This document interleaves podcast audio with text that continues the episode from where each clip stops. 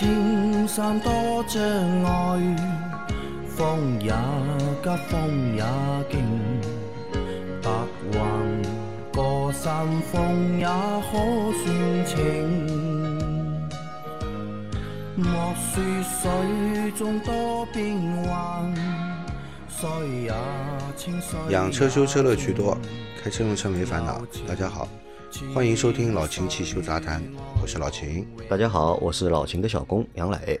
大家好，我是阿 Q。好，我们今天的节目接着昨天继续。第一个问题，秦师傅，我的一九款三二零 L B 四八发动机火花塞要换了，四 S 店报价一千一百六十四，太贵了。外面问了下，有报价五十左右的，也有报价一百三十四的。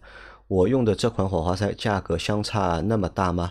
想问秦师傅，多少价位是正常的？谢谢解答。补充一句，后面的价格是一根的价格啊。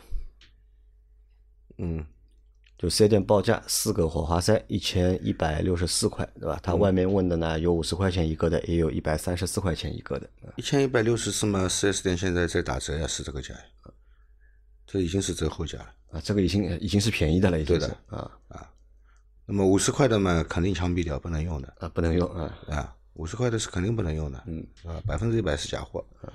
一百三十四呢，这个讲不清楚，因为我也没看到这个火花塞，我也没办法跟你说。嗯啊，这个我只知道四 S 店的出库价是一百九十几块一个。一百九十几块一个而，且我告诉你，4 S 店这个火花塞的利润不高的，其实，那你自己衡量一下吧。但是一百九十几块一个，那么两百块一个，四四个八百块钱吧四个八百，对对吧？你指的出库价是指什么？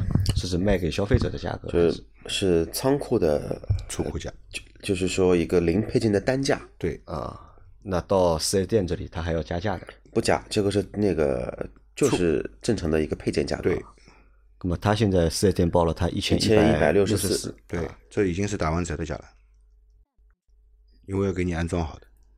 啊，含了工时了，对吧？，对是这个意思吧？对，啊，那正常四 S 店卖这个花塞一百九十多块，对吧？对那么你，那么自己掂量了就，啊啊，对对，你说这个五十块的你敢用吗？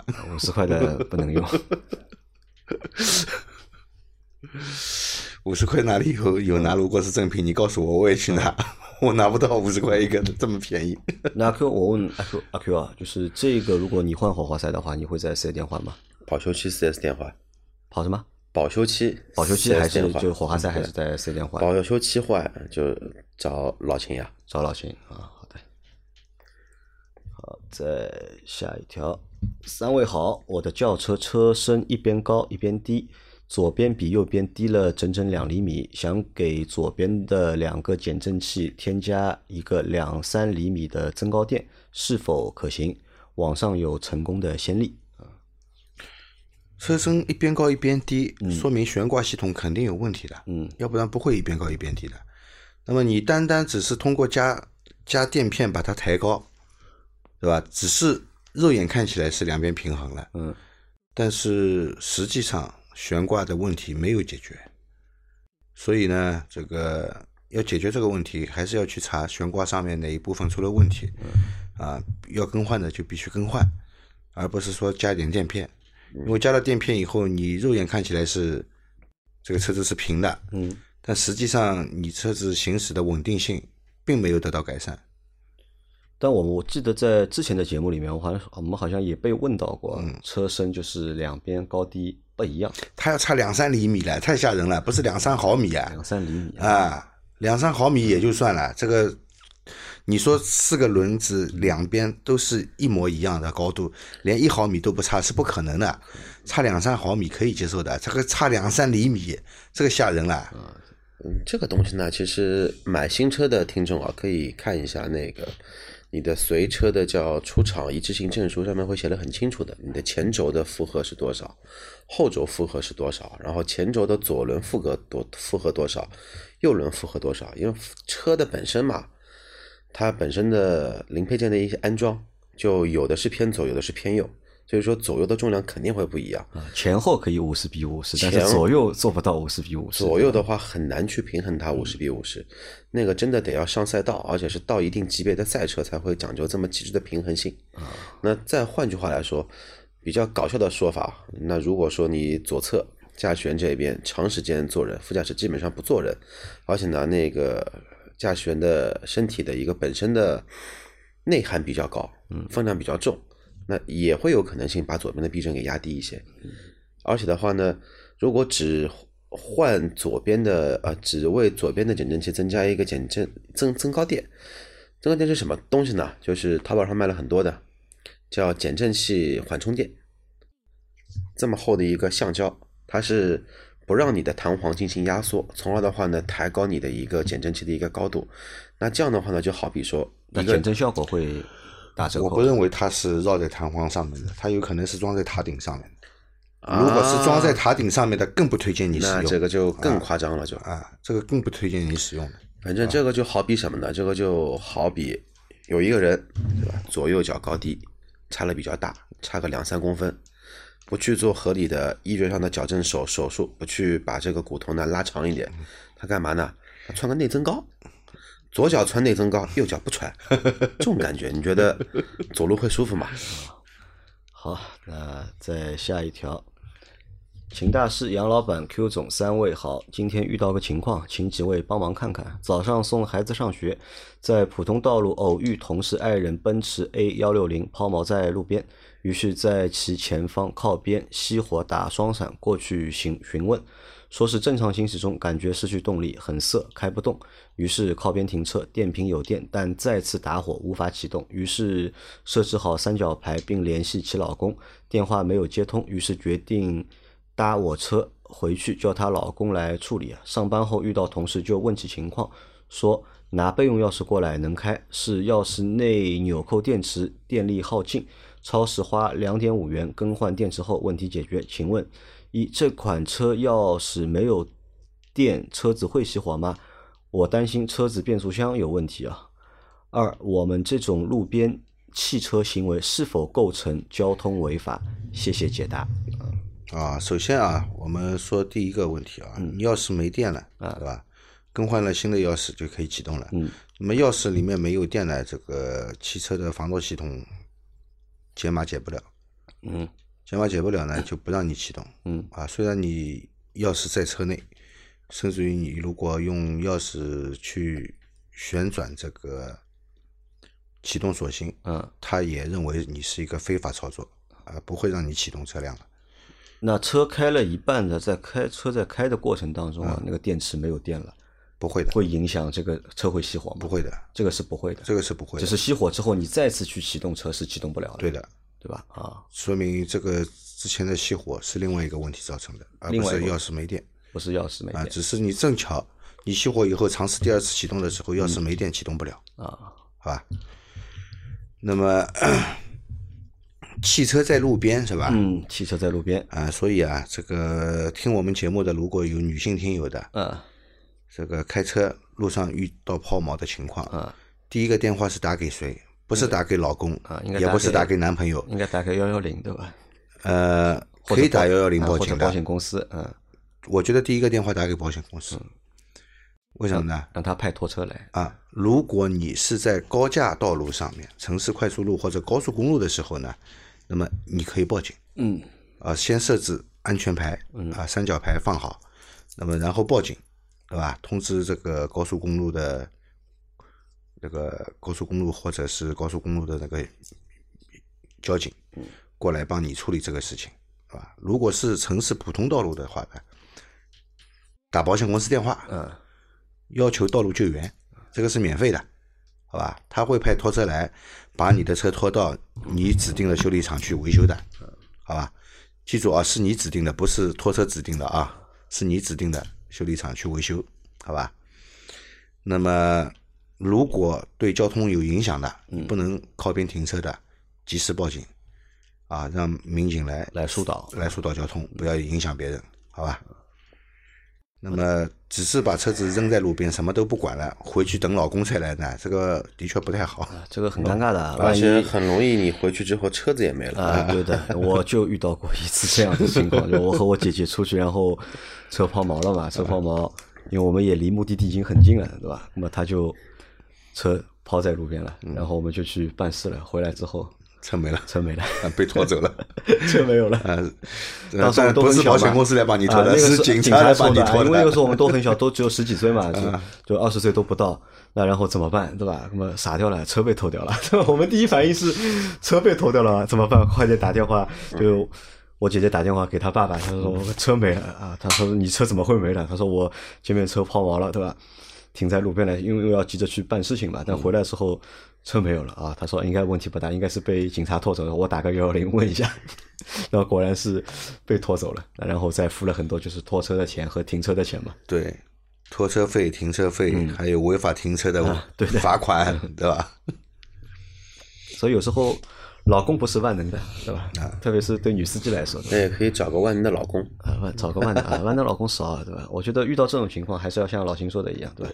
要么打电话给幺幺零，要么打电话给保险公司，对吧？或者实在不行呢，打电话给四 S 店，啊？问一下四 S 店，对吧？什么情况，怎么回事，对吧？因为你打给老公，老公还是要帮你去打幺幺零，或者打电话给保险公司。好，再来下一条。嗯，三位大师好，我是上次问过关于 GLC 三百和宝马 X 三的二八款选车问题。虽然你们说这完全不是，这完全是不同的两款车，但它又的确是在这个价位级别的车选车难题。最近深度试驾朋友的 X 三和 GLC 后，体会是 X 三啊 GLC 完全可以啊。内外的豪华感是其他同价位车无法比的。叉三的人车合一感觉更好，初始动力略比 GLC 要好。好比一个正装，一个休闲装，出去散步，虽然叉五咬牙也够得上，但总觉得不值。现在最大的困惑不是选车的问题了，而是当可以买这类车的时候，发现身边的朋友都默默的换了七四零、凯宴、帕拉梅拉了，感觉一直在跑。却永远追不上时代的脚步。原谅我这个俗人啊！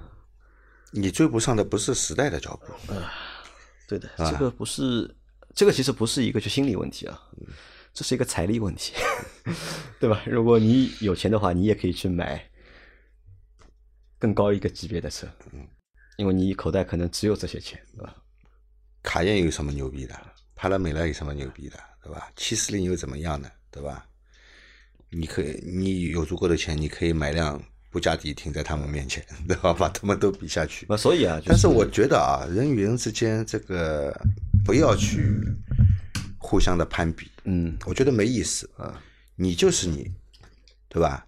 这个世界上只有唯一一个你，嗯，没有任何人可以跟你比，不管你活成什么样，嗯，只有唯一的一个你。啊，或者呢，就是你也不要把自己去活成是别人的样子，因为那个不是你。啊，你心里也会有想法，这个正常人嘛，对吧？总会有一些就是攀比的心理，对吧？嗯。那，如果你实在过不了这关呢，那么也可以给你几个建议啊，对吧？你看你叉五，对吧？你够一够都能够得到的话，对吧？那么你觉得买叉五不值，对吧？那么你可以考虑一下，对吧？卡宴啊，对吧？七系啊，帕拉梅拉啊，对吧？能不能考虑买个二手的呢？对吧？这也是一个就是解决的方式。哎，他这位兄弟应该不会考虑二手车的。那我是这样觉得啊。那么你觉得卡宴、帕拉梅拉，你你永远都追不上他们，他们一直在换车，对吧？那么你要想一想，你现在能够买 GLC 三百了，嗯，还有好多人都在仰视你。对，我来做节目前正好刷到一段，那个现在很多人都叫嚣 BBA 的 CE 啊，不对，那那那个那个 E 系五 G 呃五系还有奥迪 A 六都是 BBA 的入门版了。然后呢，有一个统计学的一个专家呢，给出了这么一个数字：能买到四十万以上车型的人呢，你要战胜全中国百分之九十八点四以上的人群，才可以有四十万的钱去买一台车。啊，是的，所以换句话说呢，你还是很优秀的啊。那么我这边再多加一句啊，买车这个东西呢，跟处对象谈朋友啊，找对象概念是一样的。你要找你要买辆车呢，要有那种冲动，对吧？要把它拿下的这种感，这种冲动在里头。那么你买这个车呢，你就买了，心里面就踏实了。如果一直纠结纠结再纠结呢，那女朋友呢就变成别人的老婆了，车子呢就一直永远不停的出新款。所以说，你说 GLC 的内饰外饰是别的车型无法比的，那你再看看新款的 C 级的内内饰，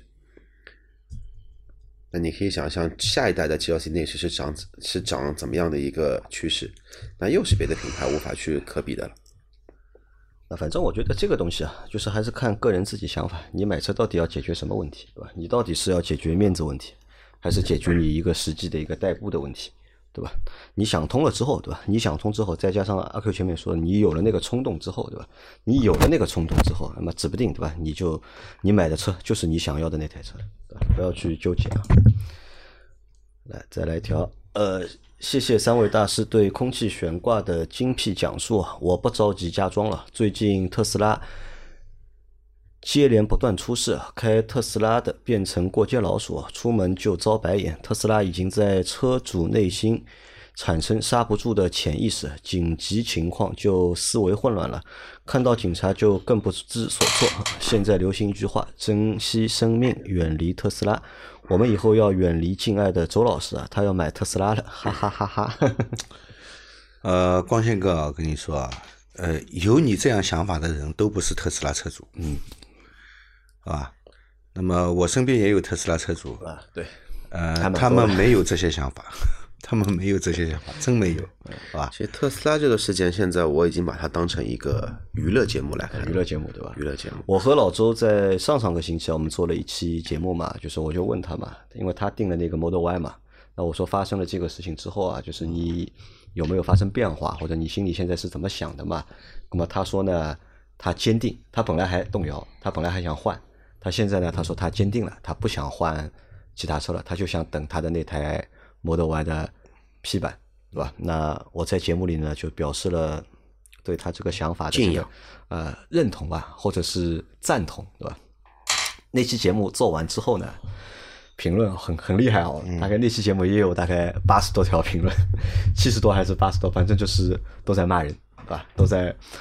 喷老周，对吧？一呢有有说老周脑子不正常的，对吧？有说老周就是想不开的，对吧？那么也有人批评我，批评我的是什么呢？他说为什么上次阿 Q 说特斯拉刹车没问题，你杨磊要盯着上，今天老周说，对吧？他要买特斯拉，哎，你一直在赞同他，为什么不批评他？那么我在这里我解释一下，对吧？因为我们在之前我们做的节目呢，我们都是根据这件事情，我们来发表一下自己的看法，对吧？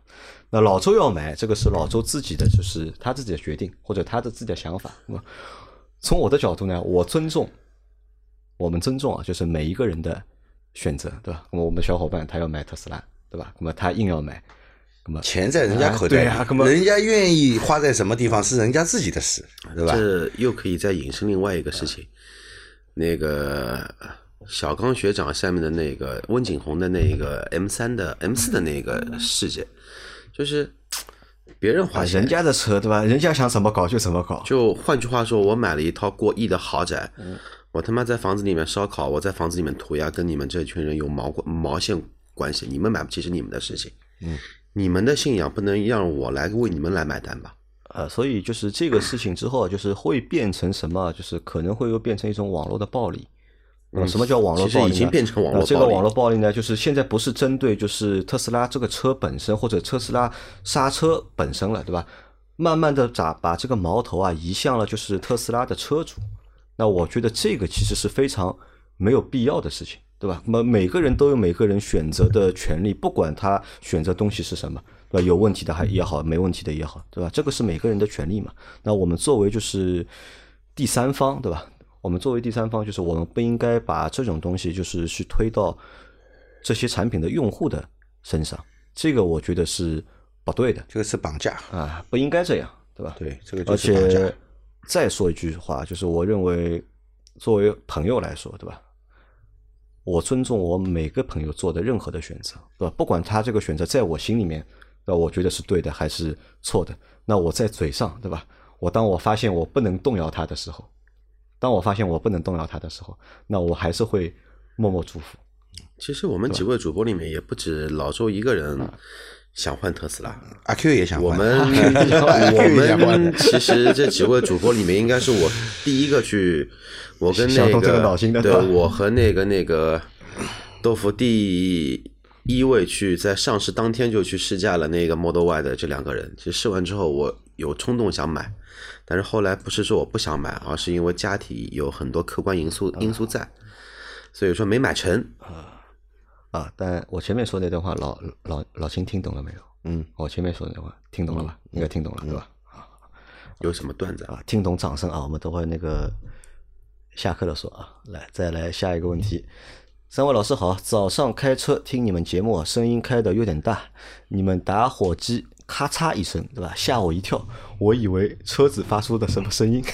好，那这边这位这位听众，你粉我们时间并不是很长，再来一下，再来一下，不是他因为开的太响了嘛，可能咔嚓一下，他以为他自己的车发生了什么异响，对吧？其实，在我们节目中呢，这个打火机的声音呢，也是我们节目的一个精髓之一精髓。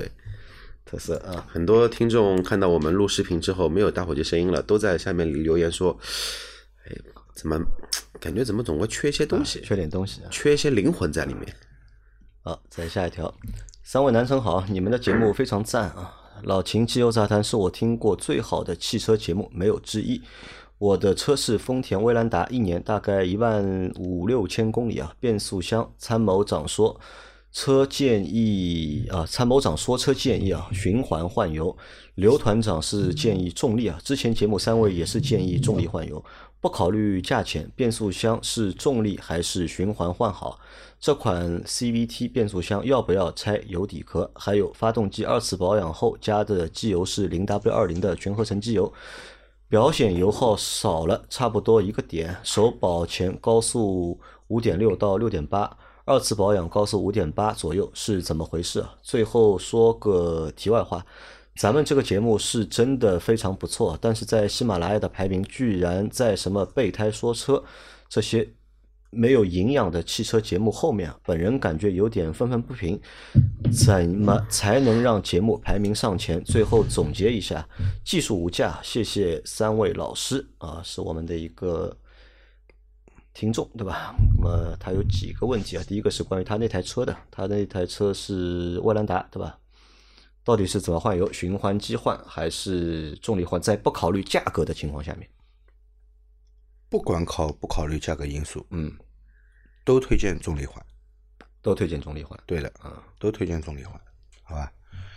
那个推荐循环换油的人，他只是被洗脑了，好吧？人家只是让他看到了，人家希望他看到的，嗯，并没有让他知道全部循啊循环机真正来换油会带来什么后果，好吧？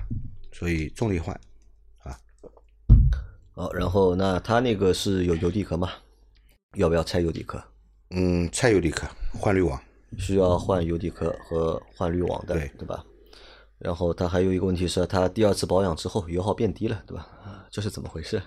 你如果用低粘度机油，嗯，那么发动机的工作阻力小，嗯，相对来说这个，呃，油耗表现是会降低一点的，嗯。啊，然后呢，表显油耗嗯。也不准的，你还是实测一下，到底几升油？而且我觉得它这个也是正常的呀，因为你看它那个过了那个了嘛，过了磨合期了嘛，对，磨合期过了以后，油耗也会下油降。保肯定会下降的，这个是正常。反而是你过了磨合期，对吧？或者首保过后，对吧？你油耗增加，那这个可能是会有点问题。对的我们在上两个星期好像有一个小伙伴，GLC 的小伙伴，他也问过这个问题，为什么做了首保之后油耗变高了？因为他做的太早了，对吧？磨合期还没完全过嘛。然后还有你提到的那个节目，对吧？节目排在那个备胎说车后面啊，备胎说车好像现在是排在第二名吧，第一名应该是三刀的节目，我们好像是排在第五名还是第六名，反正第五名，啊，不是老司机三人行就是那个老秦汽油杂谈嘛，因为最近老四三不更新了嘛，那排名就下降，那老秦这个节目就上来了。那我我这么看待这个问题啊，因为平台它这个排名啊，平台有自己的机制，对吧？平台其实它是不是来听你节目的？嗯，它不会每期节目来听，啊，听你这个节目好还是不好，然后根据你节目内容来给你一个排名，不是这样的呢。它还平台还是会根据这个节目的一个就是比如说更新的频度，对吧？节目的时长、播放数，然后评论数，对吧？那它会根据平台一系列的它的这个纬度，甚至包括哎标题，哎你这个标题吸的起的吸引不吸引眼球，对吧？你这个封其面做的实我们这个节目的那？个播放量始终上不来，嗯，每期的现在都是我看了都是基本上两千两千个播放量左右对，，嗯，对吧？那么可能我们的节目呢，那个时长比较长，嗯有有些听友呢就是没有耐心一直听，我觉得是这样。呃，也不是，其实备胎说车，你看他的节目都很短五分钟吧，五分钟里面啊，三三四分钟，五六五分钟最长了，啊，对吧？那么很容易就把它听完了，对吧？这是一方面，对吧？还有呢，就是什么呢？用我们是这样的，它是你点一下，只要打开了，嗯，它就算一个播放，嗯然后它会帮你算一个完播率，就是这个节目完播率是百分之多少，嗯，那还有一个原因是什么？我们被平台推荐的次数啊，嗯是比较少的，对的，因为这个也是靠一个平台去推荐，那我们被推荐的次数也比较少，那所以呢，就是这个节目啊，就是在平台里面权重不高。那我在这里想告诉大家，或者想呼吁大家是什么呢？如果你们真的觉得我们节目好的话，对吧？应该啊把我们的节目分享给身边的小伙伴，对，就是站内的流量不够的话，那嗯靠点站外的流量，对吧？每个人都有朋友圈，对吧？都有自己的微信好友，对吧？都有群，对吧？如果你觉得这个节目好，那你可以把我们的节目分享到朋友圈去，对吧？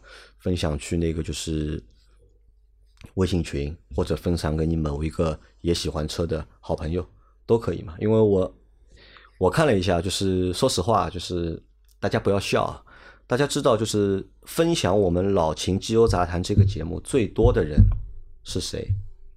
因为我加了就是很多人微信嘛，我微信有几千个人，对吧？他们发的朋友圈我都看得到嘛。你们猜一下，就是谁分享我们这档节目《老秦机油杂汽球杂谈》分享的最多的一个人是谁？猜猜看。啊，猜不猜到的呀，都猜不到的吧？嗯啊，那我告诉大家，就是 是谁呢？是呃小陈，是吗？是啊，小陈分享我们节目是分享的最多的，他几乎每个星期烟台小陈，对烟台的小陈，他几乎每个星期都会分享我们的节目。有时候一个，因为我们是一个一周七天有六天嘛，六天有节目嘛，他多的话，他可以一个星期分享五天；啊，少的话，至少一个星期他会分享一次或者两次我们的节目。这个是我看的最多的。嗯，然后还有一个就是我们的苏大密，嗯，苏大密也是在经常分享我们的节目，所以这个也是一直想和大家说的。因为为什么啊？就是大家要知道，就如果你们每个星期啊分享一次我们节目的话，如果你每个星期只分享一次的话，其实对我们节目带来的这个帮助啊，其实是会非常大的，对吧？你分一个人分享一次，那你分享到朋友圈，总会有那么几个人，我们也不说有几十个人，对吧？你朋友圈里面有几百个人，那总会有一两个人或者两三个人，他会好奇，哎，点一下这个节目，他会听一下，对吧？那如果我们节目一期节目有一百个人帮我们做分享，哎，那我们就能够换来几百甚至上千的播放。如果能够有一千个人帮我们去转发这个节目，对吧？那我们可以换来几千甚至是上万的一个播放量。那在这样的一个情况下面，我们这个节目在平台里这个权重啊就会变高了。那平台就会更多的曝光我们的节目，可以让平台里面更多的人来收听到我们的节目，好吧？那这个也是希望就是大家如果喜欢我们节目，那可以这么做啊。那还有最后还有一点是这样，就是我们节目，我的确觉得我们这个节目不错。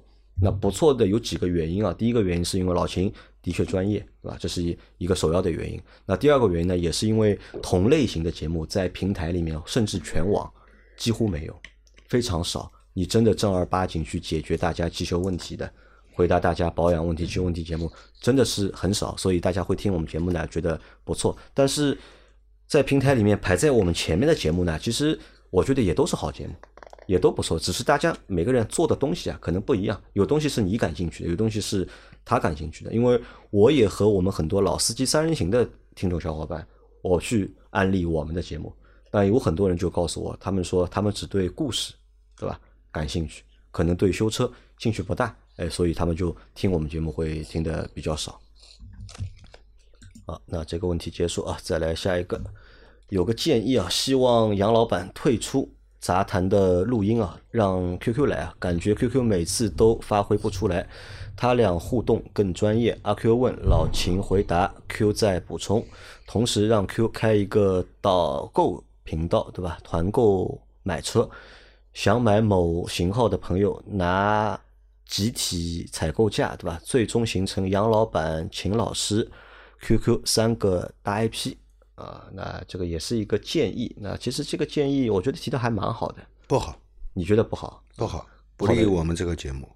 为什么？我们这个节目为什么你听起来会觉得很有意思？嗯呃，阿 Q 其实最早也是学学这个汽车维修的，嗯啊，所以在维修汽车维修这方面，他跟我两个人可以互补，嗯可以说的更全面一点给大家听。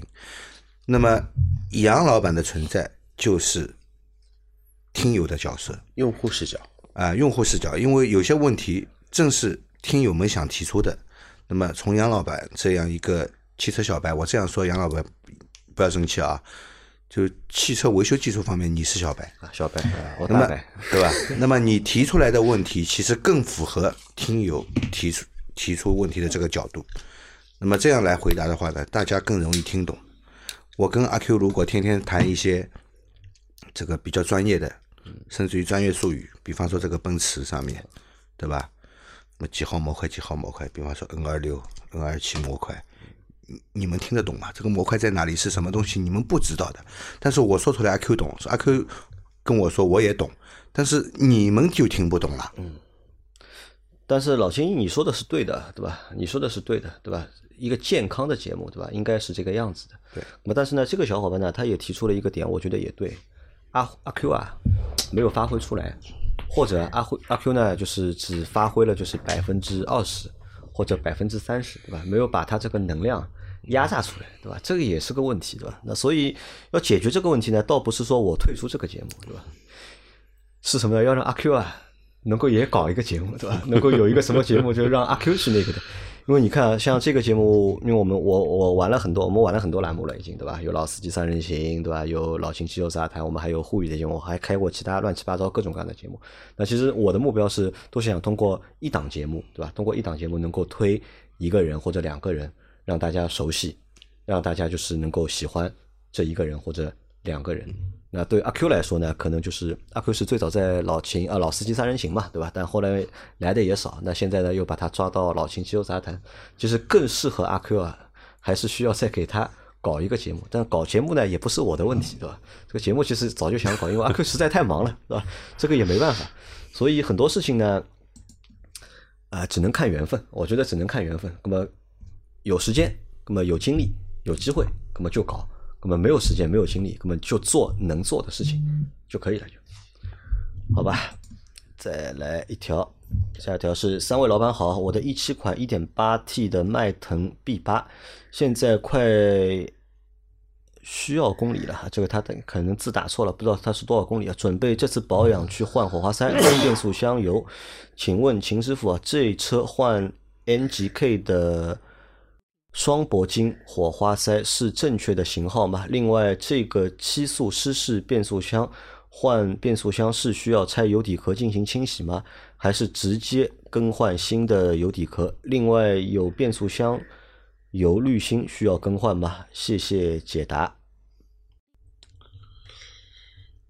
嗯，迈腾 B 八啊，去换火花塞。嗯，那么这个火花塞，我跟你说啊，我建议你使用原厂的火花塞。